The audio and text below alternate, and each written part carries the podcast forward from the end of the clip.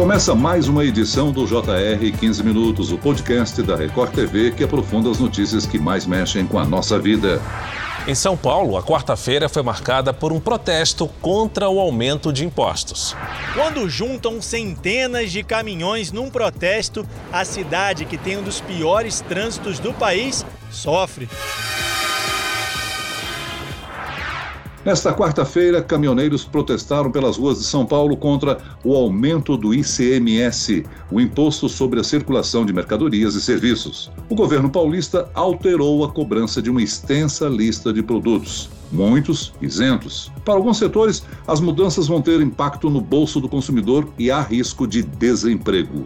O ICMS também está em discussão na proposta da reforma tributária. Sobre esse assunto, eu converso agora com o economista, pesquisador e professor do INSPER, Otto Nogami. Bem-vindo, professor. Como vai? Muito obrigado pelo convite. E quem participa dessa entrevista é o repórter do Jornal da Record que acompanhou a manifestação em São Paulo, Leandro Stoliar. Olá, Leandro. Oi, Celso, tudo bem? É um prazer estar aqui de novo no podcast. Olha, a manifestação de ontem foi uma carreata e teve buzinaço. Como dá para imaginar, paralisou o trânsito na capital paulista em diversos pontos. Em nota, o governo de São Paulo disse que o protesto tem caráter político.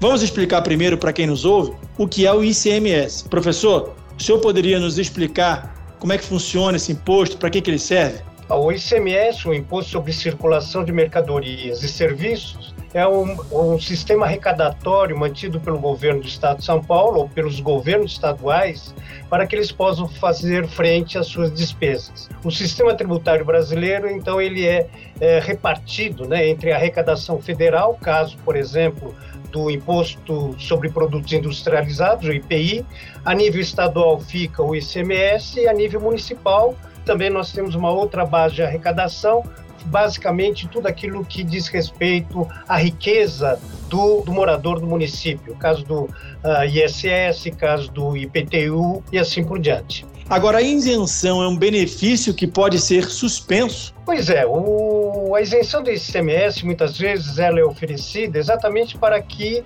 para poder baratear o preço do produto ou do serviço ao consumidor final. Então, muitas vezes, para poder ajudar um determinado setor da economia, esse tipo de procedimento é um procedimento normal adotado pelos governos. Inclusive, principalmente quando a gente fala, por exemplo, é, do estabelecimento de indústrias dentro do Estado. Então, muitas vezes, a atração, a atratividade de um Estado para um produtor, ele pode ser dado exatamente por essas isenções fiscais, notadamente no que diz respeito ao ICMS. Agora, a manifestação foi liderada por caminhoneiros. Teve manifestação de açougues, de frigoríficos, de concessionárias de veículos. Essas mudanças afetam que classes diretamente? É, na verdade, ela acaba afetando uma cadeia produtiva, né? porque nós não podemos esquecer que, principalmente uh, no que diz respeito a transportes, esse é um serviço fundamental para a sociedade, principalmente no que diz respeito à distribuição de alimentos, por exemplo. Então, à medida que há uma elevação nessa alíquota, o consumidor final, em última instância, acaba sendo prejudicado. Por quê? Porque o preço que ele vai pagar vai incorporar esse aumento do ICMS. Agora, por outro lado, né, então, procurando entender um pouquinho o lado do transportador, é lógico que à medida que o preço do frete se torna mais alto e à medida que ele é repassado ao preço do produto, pela lei da oferta e da demanda, preços mais elevados fazem com que o consumidor consuma menos, o que acaba naturalmente refletindo sobre a própria atividade do transportador. Agora, professor, empresários já falam em desemprego, risco de provocar desemprego e aumento de preços. Nós, consumidores, seremos afetados por isso?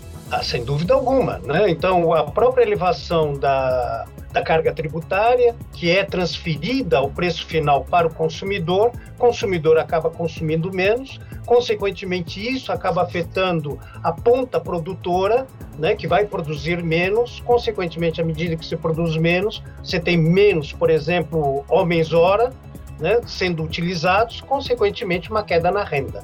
Então, ele tem um impacto no médio e longo prazo negativo sobre a economia. Agora, nós temos que levar em consideração também a, a razão que está levando o governo em determinadas situações a realizar esse aumento uh, da carga tributária.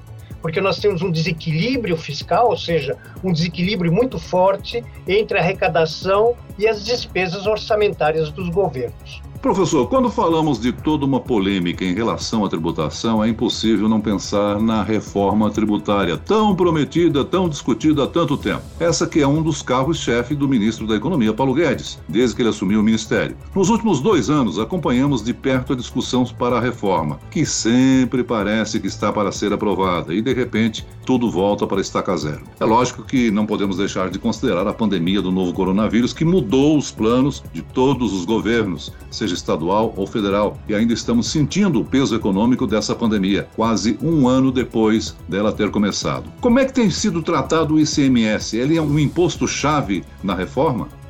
É, na verdade, toda a discussão em torno da reforma tributária envolve uma simplificação né, do sistema arrecadatório do governo.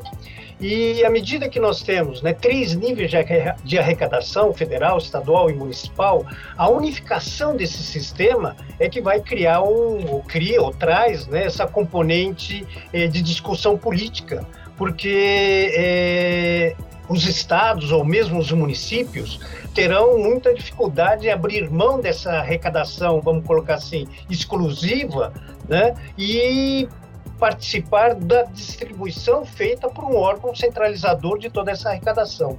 Então, a discussão, independentemente do período de pandemia ou não, já é uma discussão antiga, mas o grande entrave é exatamente a característica do sistema arrecadatório que é, vigora no nosso país. Então, antes de mais nada, haveria necessidade de se discutir como né, unificar, como unificar, então, tanto é que se fala muito nessa questão do imposto sobre o valor agregado, né, que seria uma arrecadação única, e depois seria distribuído aos estados e municípios. Mas aí que está a grande dificuldade. Então, até que ponto os governos estaduais ou municipais estariam dispostos a abrir mão dessa arrecadação exclusiva e participar de um processo de particionamento eh, organizado pelo governo central. É indiscutível que a reforma tributária é mais do que necessária, né? A gente sempre ouve a discussão de que não há investimento internacional estrangeiro por causa do peso da carga tributária no Brasil. Professor, por que, que essa reforma é tão necessária? O que pode mudar nas nossas vidas se ela for aprovada? Bom, a reforma adequada, antes de mais nada, ela vai reduzir né, a, o montante dessa carga tributária que incide sobre os mais diferentes produtos. Né, porque a, a simples existência dos dois principais impostos, no caso do ICMS e o IPI, né, nós sabemos que são impostos que um incide em cima do outro. Ou seja, o ICMS é uma arrecadação que incide sobre o preço final na porta da fábrica, adicionando-se o IPI. E, ou seja, nós temos aí um processo de bitributação. A simplificação, então, faria com que, naturalmente, ah, o preço dos produtos reduzissem, e aí, à medida que o preço reduz, a tendência natural é que aumente a demanda, aumentando a demanda, aumenta a produção, aumentando a produção, aumenta a renda da sociedade. Então, aí, uh, essa reforma tributária, dentro dessa ótica, ou dentro dessa perspectiva, tá, ela só vai contribuir para facilitar, inclusive, o próprio crescimento da nossa economia. Porque nós não podemos esquecer que, nesses períodos recentes, muitas empresas estrangeiras deixaram de operar no país, não só por uma questão estrutural, mas também por essa complexidade tributária. Essa é a reclamação do empresariado uh, em geral e principalmente do estrangeiro que não consegue entender né, a importância desse sistema dentro da própria estrutura da, da empresa. Ou seja, recursos que poderiam ser utilizados para um investimento em tecnologia, por exemplo, ou melhoria das condições de produção, não.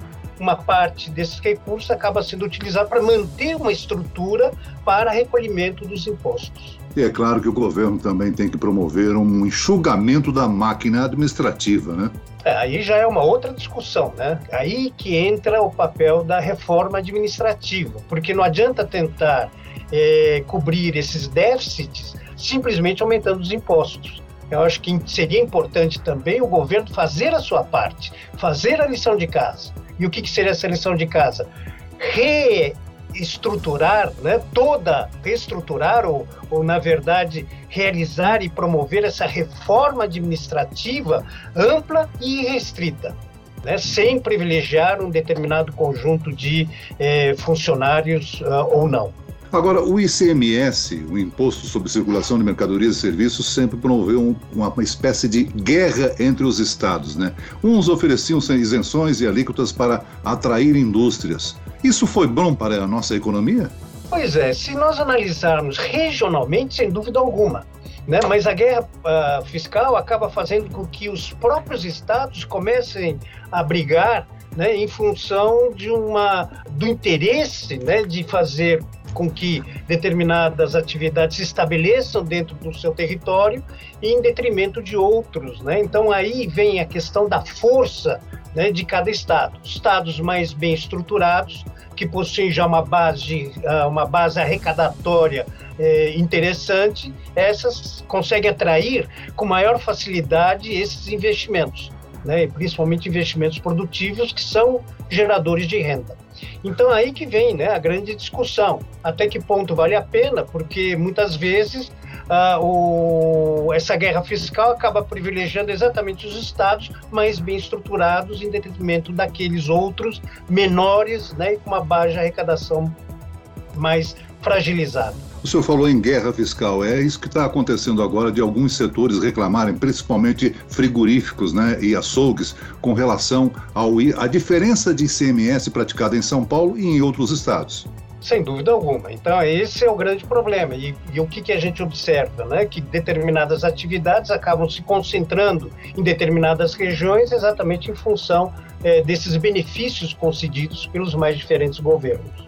Muito bem. O senhor teria mais algum ponto para esclarecer dentro desse movimento, desse momento que a gente vive nessa discussão do aumento do ICMS? É, na verdade, a grande preocupação que paira no ar é exatamente com relação a essa dificuldade que o governo tem, vem tendo né, no que diz respeito à arrecadação, não só em função da pandemia, mas principalmente em função do encerramento de determinadas atividades produtivas dentro do nosso país.